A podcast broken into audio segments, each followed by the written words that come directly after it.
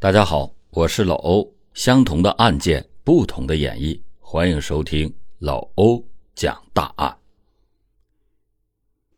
时间：二零一二年六月二十九日，地点：云南省保山市。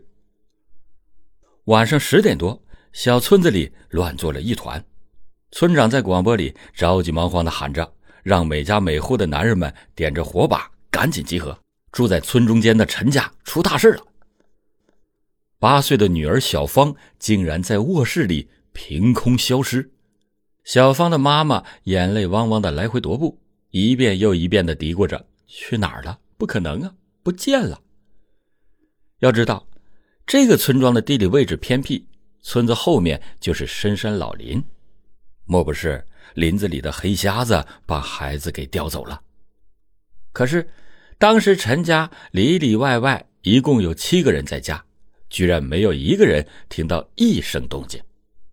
不管怎么说，小女孩确确实实是不见了。黑灯瞎火的，万一出了什么事可咋办？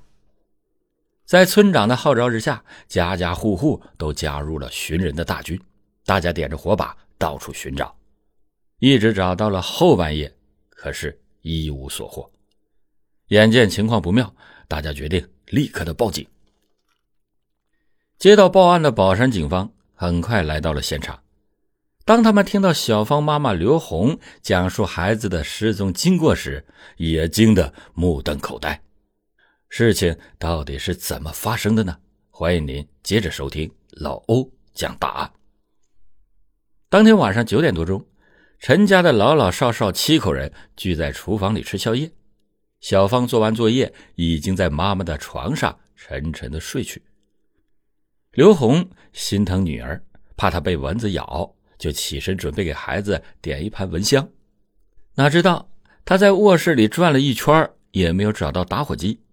随即，刘红拿起了蚊香，走向了厨房，准备用土灶内的柴火点一下蚊香。此时的小芳在床上睡得正香。然而，接下来发生的事情如同鬼魅般，令人无法想象。刘红仅仅是去厨房点了一下蚊香而已，等他再次回到卧室，却惊恐的发现小芳不见了。女儿到底去了哪里？要知道，他这一来一回仅仅用去一分多钟啊，怎么小芳突然间就像变戏法一样凭空消失了呢？卧室里的地面上，孩子的拖鞋依旧放在原地。身上盖的被子也放在一旁，难道小芳是光着脚离开的？望着屋外黑漆漆的一片，刘红突然觉得后脊背发凉。他的女儿，他当然清楚性格。小芳是个胆子很小的女孩，况且就算是孩子醒了，也会立刻的找妈妈，怎么可能就不声不响的消失了呢？警方在那间小小的卧室里没有发现任何搏斗过的痕迹，当然也没有血迹，一切都显得极为的正常，仿佛女孩从来没有出现过一样。经过一番复原的测算，警方认定，刘红一来一去点蚊香的这个时间最多是一分二十秒，也就是八十秒而已。这么短的时间。在隔壁厨房还有七个家人吃宵夜的情况下，女孩到底遭遇了什么？根据家人的反馈，警方基本上可以排除了小芳自己离开家的可能性，现场也没有留下血迹，那么孩子凭空消失也不可能是野兽伤人。于是，小小的村子里流言四起。有些村民传来传去的，越来传得越玄乎，鬼神之说也开始慢慢的出现。当然，这绝对不可能是什么灵异事件。警方相信，女孩的失踪一定是人为造成的。于是，在警犬的配合之下，警方对村庄进行了沿途的搜索。目前来说，案件的犯罪动机无非是以下几种。一绑架勒索，二偷孩子拐卖，三仇人寻仇，警方就开始一项一项的调查排除。陈家并不是什么富裕人家，全家人仅仅靠着小芳的爸爸常年的在外边打工维系着，家里边剩下爷爷奶奶和姑姑都是老弱病残的情况。这样的家庭，嫌疑人不可能是为了绑架勒索犯案。至于偷孩子拐卖的可能性，在走访调查中也逐渐的被排除。陈家的土房子位于村子的中心地带。期间，小路弯弯绕绕，交错纵横。如果不是熟悉陈家情况的人，根本就找不到。根据村干部的反映，村子里最近也没有陌生人出现，也没有任何人突然离开村子的情况。这似乎也间接的说明，人贩子偷孩子的可能性很小。况且，小芳已经八岁了，如果真的有人偷孩子，他为什么不呼救呢？这查来查去，似乎就只剩下最后一种可能性：仇人寻仇。那么，这个典型的农村留守家庭到底得罪了什么人呢？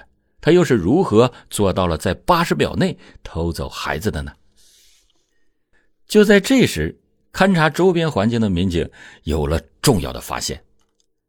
经过分析，能够在八十秒钟内将女孩带走。这嫌疑人一定是事先藏在了屋子的附近。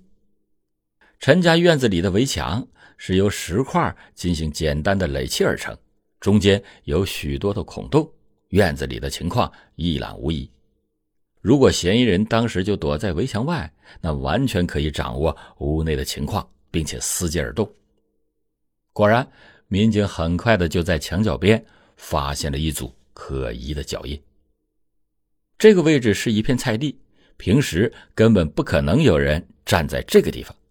另外，大门口的地面上居然还有一个手电筒，这东西到底是谁的？陈家人确认电筒不是自家的。可疑脚印、陌生手电筒的出现，再一次证实了警方的推测：有人一直藏在陈家的围墙之外。并且在短短八十秒之内偷走了小女孩，细思极恐。此人显然还是个熟人，他就藏在这个村庄之内。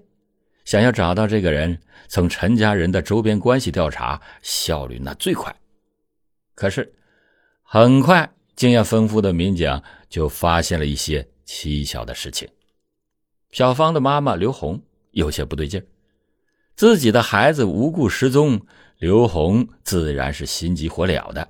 他非常的配合警方的调查，唯独面对一个问题时，他又欲言又止。只要警方询问到这件事刘红要么沉默不语，要么顾左右而言他。难道他还隐瞒了什么不为人知的秘密吗？在聊起陈家的周边关系人时，警察注意到了一个细节。每当提起小芳的干爹朱某，刘红的表情就有些不自然。朱某和陈家是干亲戚，最近这些年，由于刘红丈夫不在家，朱某经常的来家里边帮忙干些农活，他和小芳的关系也很亲密。为什么刘红提起自己的干亲家会出现那么奇怪的表情呢？恰好此时，物证搜查组又在小芳的书包里。找到了一瓶饮料，经过陈家人确认，他们没给小芳买过，这就奇怪了。小芳书包里的饮料是从哪里来的呢？民警再次望向小芳的妈妈刘红，她的脸上又出现了奇怪的表情。最终，刘红还是开了口，说出了一段难以启齿的纠缠。原来，这些年以来。朱某经常以来家里干活为由，企图占他的便宜。刘红每次都激烈的反抗，导致朱某从未得逞。有一次，被逼无奈的刘红甚至拿镰刀砍了朱某的背一刀。朱某眼见着无法得逞，便记恨起了刘红。越是得不到的，就越是想得到。为了继续接近刘红，他改变了策略。开始和干女儿小芳亲近，还时不时的给小芳买来好喝的饮料。刘红看到女儿书包里的那瓶饮料，自然而然的就想到了朱某。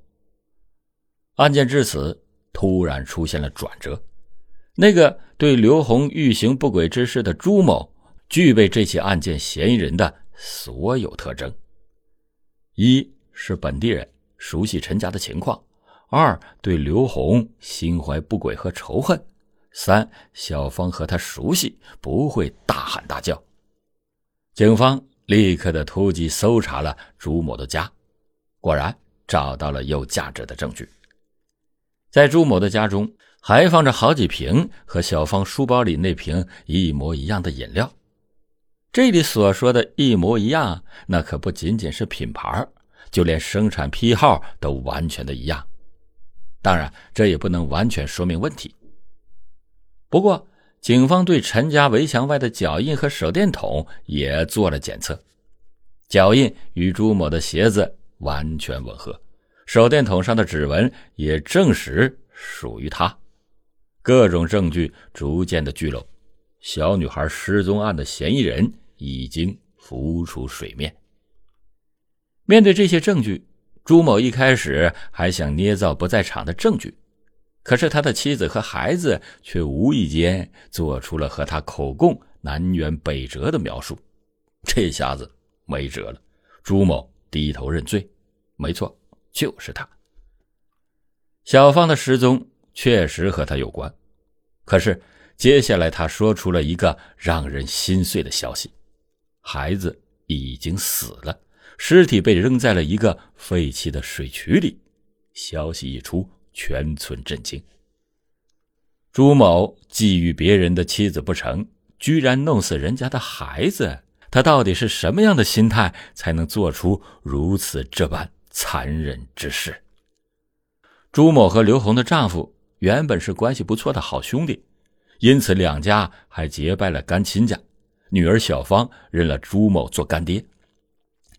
这些年，由于他不在家中，朱某就经常来陈家帮忙。谁曾想到，这一来二去的，他竟然对刘红动了歪心思。然而，这一次的剧本并没有按照以往大家看到的故事发展。刘红态度坚决的拒绝了这段婚外情。案发的当天晚上，朱某又想趁着天黑来到陈家调戏刘红。以往，小芳都是和奶奶一起睡觉。可是那天晚上，孩子却睡在了刘红的房间。躲在围墙外等机会的朱某看见刘红进了房间以后，又走了出去。他就想偷偷的溜进屋子里边藏起来，等到刘红进屋子之后，意图不轨。谁知道朱某刚一进屋，就发现小芳居然睡在床上，而他发出的动静又惊醒了孩子。害怕自己的不耻行为暴露，朱某在情急之下。捂住了孩子的嘴，并且将其带离了房间。随后，他抱着小芳来到了附近的农田里躲了起来。由于太过心虚，他捂住孩子的手劲加大，不知不觉中，小芳居然窒息而亡。见自己闯下大祸，朱某一时心急，就把尸体抛弃在了水沟里。案件终于真相大白。诡异的失踪案，竟然是由一个垂涎人妻的黑心人引起。然而，当民警问起朱某对自己犯下罪行有什么悔悟的时候，他说出了一番话，再次的震惊了所有人。他说：“我有两个女儿，如果可以轻判点的话，我愿意把我的小孩赔给他家一个。那可是一条鲜活的生命啊！”这不是一件家具，怎么可以任意的出让交换呢？在犯下了如此重罪之后，他居然还可以轻易的说出了这种天真的话语，实在是可恨至极。好了，感谢你今天收听老欧讲大案，老欧讲大案，警示迷途者，唤醒梦中人。